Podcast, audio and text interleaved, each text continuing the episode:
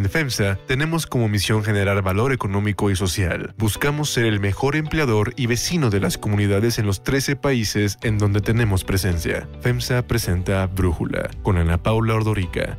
Un podcast de Red Digital APO. Hoy es viernes 21 de mayo del 2021 y estos son los temas del día.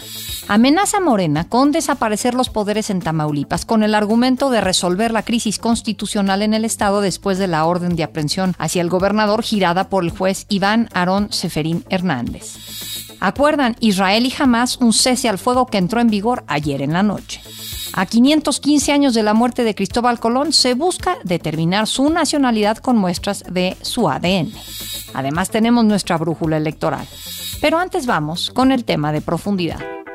Estamos a dos semanas de las elecciones del 6 de junio y la institución que tiene la última palabra de haber cualquier reclamo ante los resultados se encuentra en crisis. Me refiero al Tribunal Electoral del Poder Judicial de la Federación. Ahora, esta crisis no es nueva, pero en el capítulo más reciente, cinco de los siete magistrados de la Sala Superior se inconformaron con decisiones que califican de unilaterales e impulsadas por el magistrado presidente José Luis Vargas. El martes, Vargas les ordenó a sus pares revelar el sentido de sus votos en los asuntos a ser discutidos antes de comenzar las sesiones públicas. En un oficio firmado por el secretario de Acuerdos, el presidente del tribunal amenazó que en caso de que no se cumpla esta solicitud, la sesión pública se suspendería. La orden de Vargas se dio después de que el 12 de mayo los magistrados electorales acordaron eliminar el formato de sesiones privadas previas a la sesión pública, ya que sospechaban que se estaba filtrando lo que ahí se comentaba. De hecho, era común que en esas sesiones los magistrados compartieran de manera anticipada cómo es que iban a votar.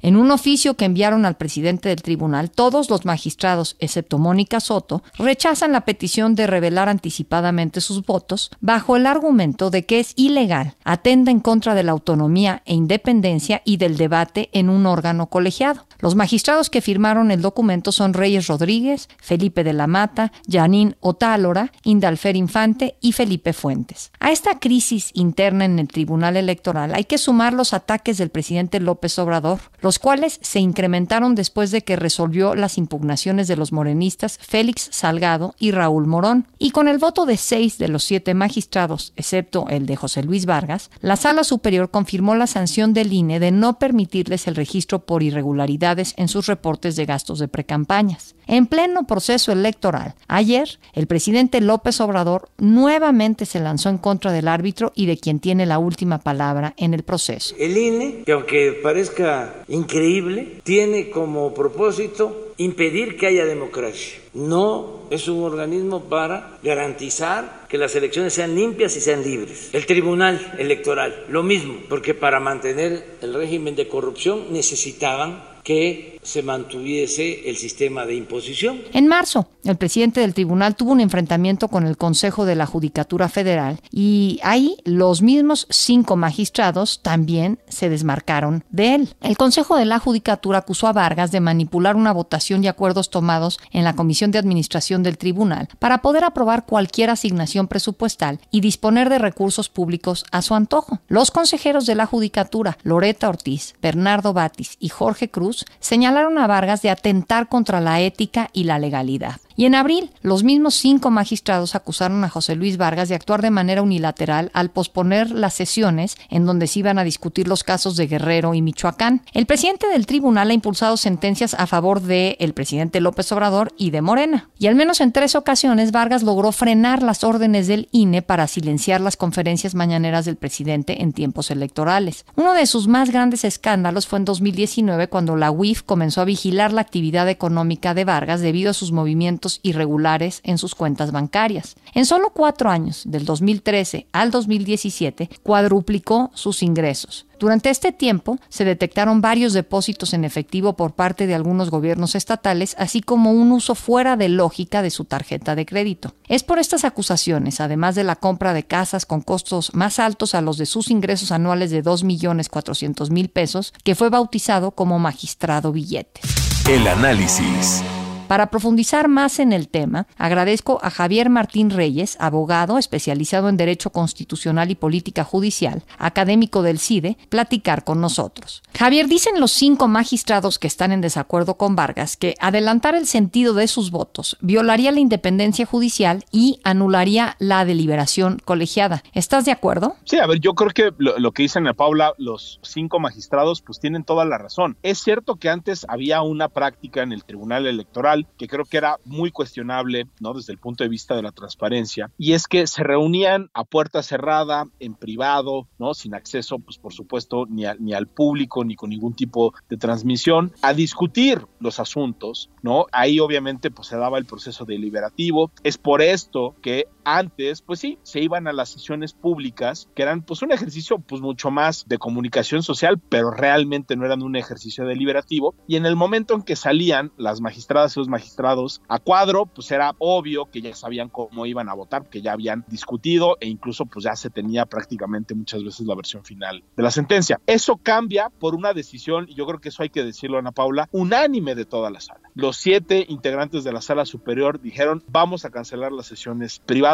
nos vamos a ir a una sesión pública. Y creo que cuando muchos lo que estábamos esperando era ver por primera vez deliberaciones de verdad en la sala superior, el presidente, a través del secretario general de acuerdos, les dice a los magistrados, o me anticipan el sentido de sus votos, o yo voy a estar suspendiendo cada vez que sea necesaria las sesiones, porque yo tengo que tener certeza. ¿Por qué se viola la independencia judicial? Pues porque los, las juezas y los jueces electorales, en este caso los magistrados y los magistrados, deben de estar en condiciones de era completamente libre el sentido de su voto a partir de las deliberaciones que se dan en el órgano. Es por eso también que los cinco magistrados dicen también estaríamos incurriendo posiblemente en responsabilidad porque estaríamos adelantando nuestro parecer y nuestro voto antes de escuchar a nuestros pares y antes de entrar a esa deliberación. No olvidemos que estos órganos son de siete, ¿no? Son órganos colegiados precisamente para que haya esa deliberación. Y la otra cosa es que, pues imagínate, ¿no? Si cada juez llega y decide de manera libre, ¿no? Cómo va a votar sin escuchar a sus pares, pues obviamente esta es una anulación de esas condiciones de deliberación. Yo creo que los cinco magistrados y las magistradas que firman esta carta al presidente Vargas de verdad tienen toda la razón. Ahora, yo he platicado personalmente con el magistrado Vargas y me ha comentado que esto de magistrado billetes es un ataque específicamente del periódico Reforma, que ha sido orquestado por otros de sus pares dentro del tribunal, pues para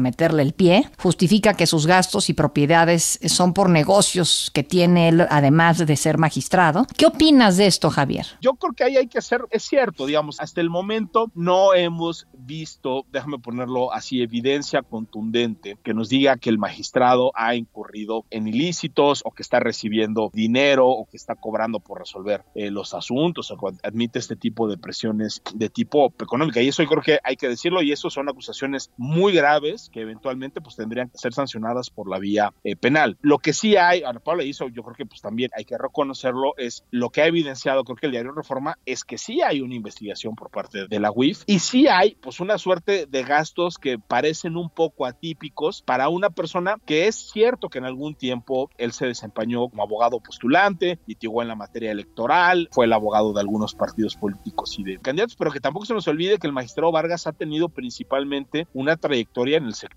público, ¿no? Él estuvo en, la entonces Procuraduría General de la República, en la Fiscalía Electoral, antes tuvo otros cargos, ¿no? Por ejemplo, en la Secretaría de Gobernación y en el CICEN. Entonces, déjame ponerlo así, eso sí llama un poco la atención. También creo que las contestaciones que él ha presentado, las réplicas que ha pedido, tampoco son del todo claras, ¿no? O sea, digamos, de los montos que estamos hablando, pues estamos hablando de gastos en tarjetas de crédito por millones y millones de pesos y eso es alto. Y lo que sí está documentado, Ana Paula, y eso creo que pues se tiene que hacer cargo el, magistrado Vargas, es que sí ha habido una suerte de gastos en el tribunal electoral, pues bastante peculiar, gastos eh, hacia el exterior, en comisiones oficiales, con unas cifras, eh, digamos que claramente no van en una lógica de austeridad. Uno de los problemas que él tuvo, incluso con los consejeros de la judicatura, fue cuando pues él andaba pidiendo que le dieran una camioneta nueva eh, blindada. Ahí fue cuando se aventó esa famosa frase, ¿no? De yo no voy a ser el pipila de la democracia. Entonces, sí tenemos por por decirlo menos, un magistrado, déjame lo pongo así, que tiene una relación complicada con el dinero y con el uso de los recursos eh, públicos, Ana Paula. Yo creo que eso sí lo podemos decir con todas sus letras. Ahora, esta crisis que estamos viendo del tribunal, la verdad es que es una más de muchas como ya lo comentábamos, y como que se han ido recrudeciendo. ¿Cómo se puede resolver? Porque pues debe ser preocupante que eh, la institución que tiene la última palabra en las elecciones en un país en donde se judicializan tanto los resultados electorales esté en estas circunstancias. No, a ver, yo creo que justamente eso es lo preocupante, ¿no? Yo te diría, creo que en cualquier órgano colegiado es frecuente, aunque no deseable, pues que de repente veamos cierto tipo de divisiones. Incluso yo te diría, pues no olvidemos que las magistradas y los magistrados pues son personas de carne y hueso, de repente las relaciones personales pueden ser complicadas, pero yo creo que aquí el, el gran problema, y esto ciertamente viene de atrás, como ya mencionabas hace unos momentos, es que ya se rompieron los límites de la civilidad, ¿no? Y del respeto institucional que tendríamos que ver en el Tribunal Electoral. Mucho me temo que uno de los factores de división no más importantes al interior del Tribunal Electoral ha sido precisamente el magistrado Vargas. Que no se nos olvide que aquí no hemos tenido una sola presidencia que concluya su encargo desde que fueron designados estos magistrados en 2016. En un primer momento estuvo la magistrada Yanin Otálora, ¿no? quien terminó renunciando al Tribunal Electoral en buena medida por conflictos que fueron generados al interior por parte del magistrado Vargas. Recordaremos esa sesión donde el magistrado Vargas estaba muy enojado que no logró alcanzar una mayoría de cuatro votos para anular la elección de Puebla, la primera en que había triunfado el PAN.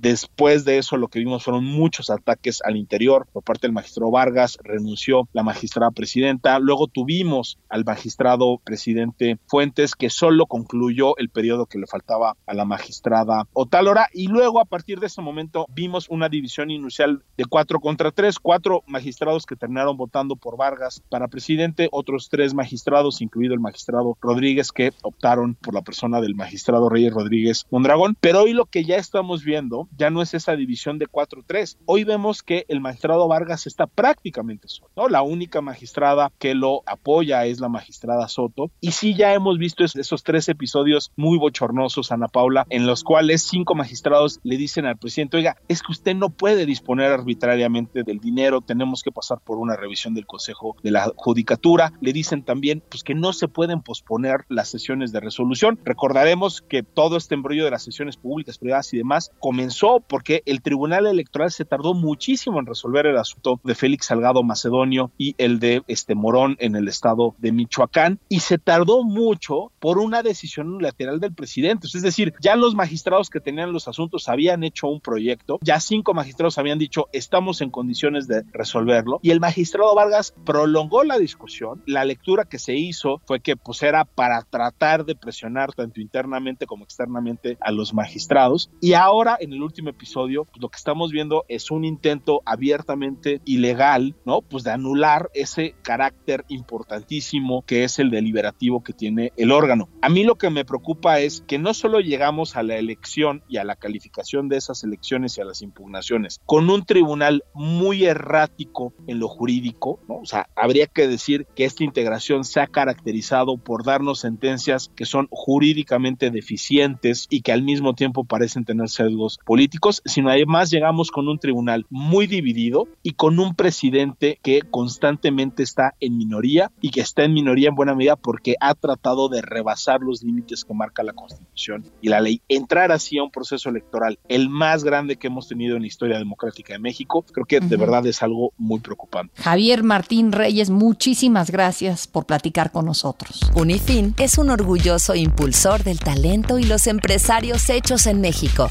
Brindamos asesoría y soluciones financieras para llevar a tu empresa al siguiente nivel. Unifin presentó el análisis. Unifin, poder para tu negocio. Brújula electoral. El partido Movimiento Ciudadano ya tiene candidato a la presidencia municipal de Cajeme, Sonora. Se trata de Gustavo Almada, quien sustituirá a Abel Murrieta, asesinado la semana pasada a balazos. En el municipio de Valle de Bravo, en el Estado de México, la velocista olímpica Sudiquei Rodríguez, candidata de la coalición PRI-PAN y PRD a la presidencia municipal, fue amenazada por los hermanos Hurtado Olascuaga, que encabezan una célula de la familia michoacana. La elección ahí está muy cerrada. Las más recientes encuestas le dan 39% de las preferencias a Michelle Núñez, candidata de Morena, a quien se ha relacionado sentimentalmente con Horacio Duarte, un hombre muy cercano al presidente López Obrador, actual administrador administrador general de aduanas del SAT, y solo dos puntos abajo aparece Sudikey Rodríguez con el 37% de las intenciones de voto. El lunes, Sudikey Rodríguez fue obligada a subirse a un auto en el que la llevaron a Tejupilco, en donde fue amenazada por los hermanos José Alfredo, El Fresa y Johnny Hurtado Olascuaga, el pez, quienes le dijeron que les habían ordenado matarla, pero que le perdonarían la vida, solo le pedían que se bajara de la campaña. Desde entonces, la candidata ha mantenido un bajo perfil y aunque oficialmente se mantiene en la contienda, no ha registrado ninguna actividad electoral. En la semana ya comenzaron incluso a retirar la propaganda de postes, mamparas y espacios públicos de Sudique Rodríguez. El periodista Raimundo Rivapalacio, que ha sido el que ha dado a conocer todo este tema, señaló que después de que Sudique Rodríguez fue trasladada ayer a la Ciudad de México, se esperaba que ofreciera una conferencia de prensa, pero el evento fue saboteado por funcionarios del Estado de México, entre ellos el secretario general de gobierno Ernesto Nemer, quien se negó a que Rodríguez hiciera pública la denuncia de las amenazas de la familia Michoacán. Riva Palacio destaca que Nemer argumentó que había amenazas del narco para poner una bomba en una gasolinera de Valle de Bravo. Por el momento se desconoce si Subiquei Rodríguez regresará al municipio y si continuará con su campaña. En Chiapas, pobladores de la comunidad Los Llanos, en San Cristóbal de las Casas, simularon poner una soga en el cuello del candidato de Morena a la alcaldía Juan Salvador Camacho por no haber cumplido con obras públicas cuando fue diputado local. ¿Lo va a conseguir seguro? No que no cantabas, pajarito.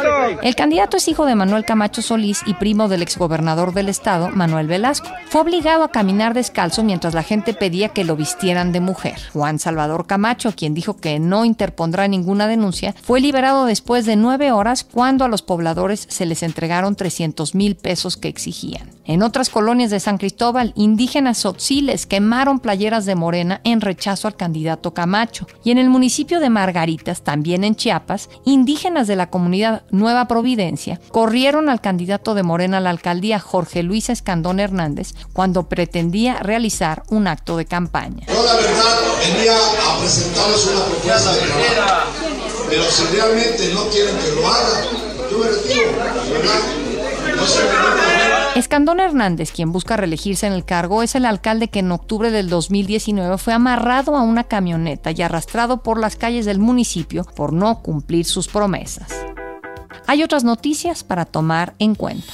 1. Crisis en Tamaulipas. Después de que un juez federal emitiera una orden de aprehensión en contra del gobernador de Tamaulipas, Francisco García Cabeza de Vaca, por delitos de delincuencia organizada y lavado de dinero, ahora Morena amenaza con la desaparición de poderes en el Estado. El presidente de la Junta de Coordinación Política, Ricardo Monreal, anunció que buscará un acuerdo entre partidos políticos para resolver la crisis constitucional, pues de lo contrario... Antes de iniciar todo el mecanismo de la desaparición de poderes, porque lo de menos es hoy mismo presentar la solicitud por el grupo de senadores de Morena o de quienes quieran sumarse y se iniciaría todo el proceso. Quisiera que se agotara la parte política y lograr un buen arreglo institucional. De acuerdo con el artículo 76 de la Constitución, la Comisión Permanente convocaría un periodo extraordinario en el Senado en donde se iniciaría el procedimiento para la declaratoria de desaparición de poderes y el nombramiento del nuevo gobernador. Sin embargo, la oposición se manifestó en contra. Por su parte, el Congreso de Tamaulipas, de mayoría panista como el gobernador, aprobó un punto de acuerdo para demandar ante las Fiscalías General de la República y del Estado al juez federal que giró esta orden de aprehensión, pues reiteran que tiene fuero el gobernador y que su soberanía fue violentada. Gerardo Peña, presidente del Congreso de Tamaulipas, así se manifestó sobre la idea de nombrar a un gobernador sustituto. Yo reitero y sobre todo a las y a los tamaulipecos que confíen pues primeramente que los tres poderes se encuentran muy fuertes. 2. Cese al fuego. Después de 11 días de ataques y de por lo menos 240 muertos, Israel y Hamas acordaron un cese al fuego. Egipto participó en la mediación entre Israel y Hamas, que no se comunican directamente entre sí. El presidente de Estados Unidos, Joe Biden, que por cierto conoce muy bien a Netanyahu desde que él era senador y el israelí trabajaba en la embajada de ese país en Washington en los años 80, así hizo el anuncio. Minister Prime Minister Netanyahu informed me that Israel has agreed to a mutual unconditional ceasefire begin in less than two hours. 3. Colón.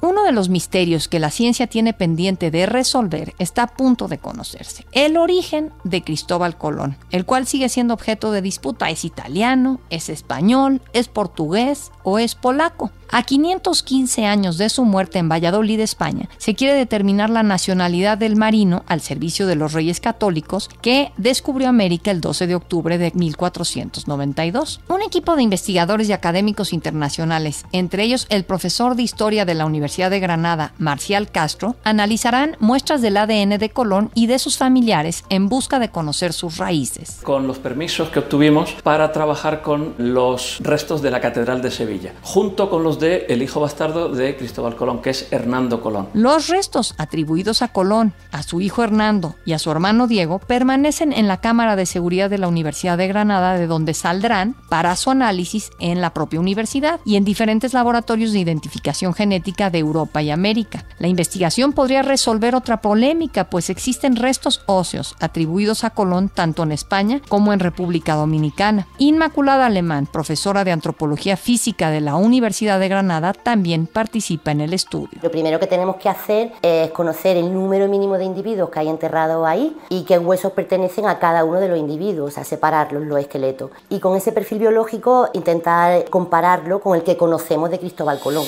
Yo soy Ana Paula Ordorica, Brújula lo produce Batseba Feitelson, en la redacción Elizabeth Rangel, en la coordinación Christopher Chimal y en la edición Omar Lozano. Yo los espero el lunes con la información más importante del día que pasen. Un bonito fin de semana. En FEMSA tenemos como misión generar valor económico y social. Buscamos ser el mejor empleador y vecino de las comunidades en los 13 países en donde tenemos presencia. FEMSA presentó Brújula con Ana Paula Ordorica. Un podcast de Red Digital APO.